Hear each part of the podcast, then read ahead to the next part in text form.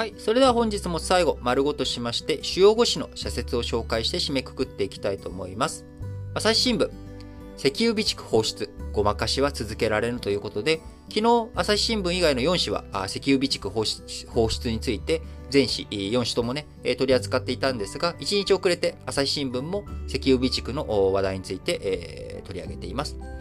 脱炭素社会に向け、石油の需要は今後も減少が続くとみられる。これからの時代にはどれほどの備蓄量が必要で、どんな時に放出するのが有効なのか、改めて検討する必要があるということで、まあ短期的な判断とかだけじゃなくて、えちゃんと法律の整備含めてね、え今回価格抑制のためじゃないんですと、え価格抑制のために石油備蓄法、え使えないということもあるので、あくまでも古くなった資産を入れ替えるだけですっていう、まあ、あのー、なんでしょう。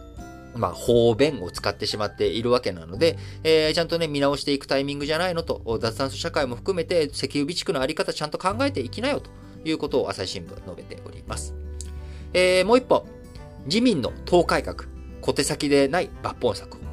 政党のガバナンスを言うのなら、疑惑を持たれた所属議員に説明責任を尽くすよう求めたり、処分したりするのが筋である。政治資金の流れをガラス張りにし、国民の普段の監視を受けられるような措置も検討すべきということで、えー、上がっておりますね。で、この党改革の中で、えー、中選挙区制、えー、こちらに触れている箇所あったんですけれども、改めて、えー、説明しておきますと、小選挙区制っていうのは一つの選挙区で一人しか受からないのが小選挙区制。中選挙区制はまあ3人とか、一つの選挙区で、えー、上位3人が当選したりとかするのが中選挙区制です。で、今、えー、小選挙区制、えー、になって1996年からかな。あのー、まあ、25年、えー、以上、四半世紀やって、えー、いるわけなんですけれども、えー、いろんな弊害が出てきてしまっているのも確かです。えー、一人ね、しか出てこれないので、なかなか新陳代謝がうまくいかない。えー、あるいはその党の公認権、誰が公認を取るかっていうことが非常に重要になってくるので、党の中央の力が強まって、えー、強くなりすぎたということがあるわけで、なんですけれども、もともと中選挙区制の時には言われていたのはですね、えー、中選挙区制って親分子分の関係ができちゃうんですよね。1位で、えー、当選する人、えー、例えばその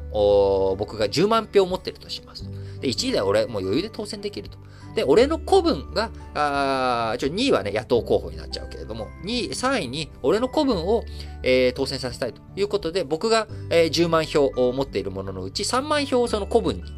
渡してあげると。いうようなことができちゃう。え、そうするとですね、え、確かに、若い人と、その、年寄りというかですね、年寄りって言ったらちょっとあれですけど、ベテランと、えー、こう、できていて、新陳代謝が進んでいくっていう側面確かにあるんですけども、え、これが昔はですね、派閥がより強固になってしまった。お前、俺の票貸してやったよな。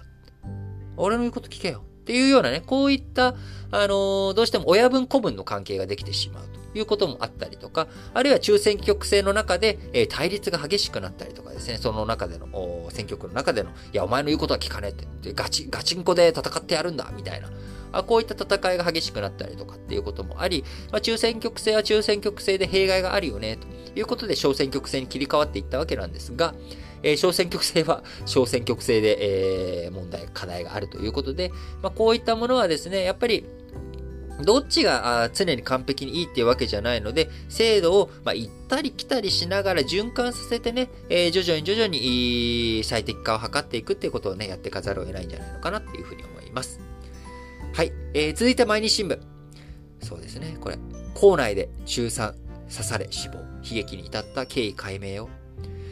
こちらね、痛ましい事件がまた起きましたけれども、まあ、いじめが背景にあったんじゃないかとか、今、言われておりますけれども、まあ、なかなか、ちょっとね、え、安易に、こう、不確かな情報の状態で喋るべきではないと思う話題だと思うので、まあ、ちょっと毎日新聞のコメント、抜粋だけ読んでちょっと飛ばしていきたいと思いますが、子供が子供によって命を奪われるという悲劇を繰り返してはならない。学校と家庭、社会が連携しながら命を大切にするための教育を粘り強く進める必要があるということで、えー、なかなかね、えー、難しい問題山積していると思いますけれども、しっかりと教育現場含めて、えー、いろいろ見直すしすべきところは見直ししていくっていうことなんだろうなと思っています。えー、毎日新聞もう一本、立憲民主の代表選、左と右超えた議論こそ。党内の意見の違いが表面化するのを恐れているのだろうか。今後どんな路線を進んでいくのか、議論が深まっているとは言い難いということで、まあ、しっかりとね、立憲民主党をやっていってほしいなと思います。えー、産経新聞、コシヒカリ発言。えー、知事が分断を煽ったということで、えー、この前の先の総選挙の時に静岡県知事が御殿場市をですね、えー、揶揄するような発言あったということで、えー、今、静岡県、えー、知事と県議会の対立も激しくなっているということですが、明らかな地域差別で県の分断を煽っている。県全域の政治を担う知事としての資質を問われている、疑われる言動というほかないということです。えー、産経新聞もう一本。えー、ロシアの衛星破壊、宇宙の安全を脅かす暴挙だ。現代の軍事では、人工衛星は革新的役割を担う。通信はもとより、敵のミサイルや航空機を探知するのも、自陣営の兵器を迎撃へと誘導するのも衛星の役割だ。このため、中国、ロシアは衛星攻撃兵器、ASAT、こちらの開発に余念がないということですが、まあ、これはですね、まあ、ロシアの今回、その、ちょっと前に、えー、こちら新聞解説ながら聞きでも紹介した2週間前、1週間ぐらい前、あの、ロシアの衛星デブリのね、えー、衛星破壊ミサイル、その結果、デブリ、宇宙ゴミが大量に発生した問題についての産経新聞の社説ですけれども、まあこれもちろんね、ロシアもロシアで中国も中国でいろいろとやってるんだけれども、アメリカもね、アメリカで当然いろいろとやってるので、まあこの軍拡をどういうふうに食い止めていくのかっていうところ、えー、その管理、枠組みどういうふうにね、考えていくのか。今日、えー、日経新聞の一面に、アメリカのね、国防長官と中国の国防トップ、えー、このあたりの会談あ、トップ2のね、会談をやっていこうっていう動きが今出てるよっていう話題出てますけれども、やっぱチャット、その軍拡をどういうふうに管理、対話、仕向けていくのか。あ今年頭の方にはですね、えー、中距離核戦力、こちらのね、INF の戦、えー、条約、中距離の核戦力を減らしていこうっていう条約をなんとかアメリカとロシア更新ということになりましたけれども、その時にやはり言及されたのが中国入れていかなきゃいけないよねと。昔、冷戦の時はね、中ソ、旧ソ連と、中ソじゃないや、米ソね。えー、アメリカとソ連、えー、旧ソ連がしっかりと枠組みやってコントロールしていけば軍拡のコントロールできたけれども、今中国の台頭があるんだから、中国もちゃんと仲間に、えー、入れて、えー、軍拡、防止していく手段考えていかなきゃいけないよねって思いますね。はい。えー、読売新聞、FRB 議長再任、インフレ抑止にどう取り組む最大の課題はインフレ抑止だ。経済活動の正常化でアメリカの景気が持ち直す一方、人手不足や物流の停滞、半導体の調達難調達難などで供給制約が生じ、物価が上昇している。国民の不満が強まっているということでね、こちら先ほどマリオンの話の中で、えコーヒー豆の話だけじゃなく、今、アメリカの、ね、インフレの話についても最後触れておりますので、そちらまだ聞いてない方はぜひ聞いていただければと思います。えー、読売新聞もう一本。経済安全保障、米中競争時代の新たな戦略を。日本が持つ技術を守るだけでなく、育てていくことも課題だ。科学技術予算が少ない上、防衛分野への技術の活用も米中両国に比べて大きく見劣りしている。抜本的に改善したい。えちょっとね、笑いが込み上げてきてしまったのはですね、やっぱりお金の問題、やっぱり究極になっちゃうんですよね。あのー、そうすると、どうするんですか？予算の付け替えするんですか？あ借金重ねるんですか？増税するんですか？えー、やっぱこの3つのメニューの中の組み合わせをどういうふうに提示していくのか。まあもちろんね、効率よく使っていくっていうのも非常に大切なんですけれども、まあいろいろとできること、できないことあるわけで、できることをどういうふうにやっていくのか、しっかりとね、いろんなことを考えてやっていってほしいなと強く思いますね。はい。えー、最後日経新聞の2本です。新生銀行は確かな成長を示せということで、まあ、こちら昨日、あの、新生銀行のね、えー、買収防衛策、やめますと。新生銀行、SBI の、えー、買収 TOB に対して防衛策発動することを断念しますという話をお伝えしましたけれども、計2割強の大株主である国の預金保険機構と整理回収機構は買収防衛策に賛成しないと伝えられ、新生銀行が防衛策を撤回する引き金になった。国が民間の買収案件を左右するのは違和感があると。まあ、そのね、もともとは新生銀行が今、あの、公的資金が入ってたりとか、その辺なので、えー、新生銀行がしっかりと、その辺を立ち直らせていく。えー、現経営陣がそれのね、道筋、ロードマップを示せれてない以上は、えー、市場でね、今、TOB をかけているところ、まあ、これのメッセージが優先されていくっていうのは、特にまあ違和感は僕は感じないんですけどね。まあ、そもそも国が民間の銀行のね、えー、大株主であるということ。これが、これ自体に違和感があるということなんだろうなと思います。えー、最後、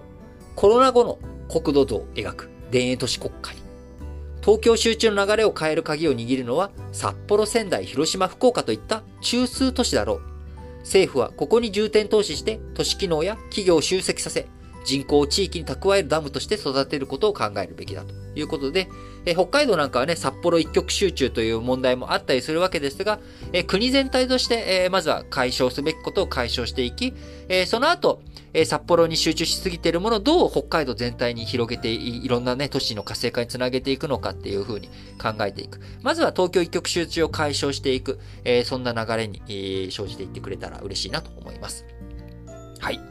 えー、ということで、本日も新聞解説ながら聞きをお聞きいただきありがとうございます。えー、今日、えー、金曜日ですので、え今日はですね、あのー、ラジオ歴史小話本体の方の配信日にもなっておりますので、えー、こちらあ、ぜひぜひ聞いていただければと思います。えー、火曜日からですね、え、高山右近という人物を取り上げております。えー、聞いたことのない、え、人物だという人も多いと思うんですけれども、非常にその信念を持った生き方をした人物で、え、なかなか今日金曜日最後、2本目のね、最後の方では、え、我ながら結構感動的な話ができたな、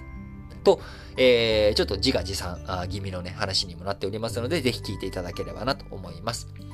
えー、そしてですね、昨日ちょっとツイッターで僕、夜寝る前にですね、あの、批判的コメントが来て、えー、ちょっとメンタルやられてるみたいなことを、ぼつりと言いましたけれども、あの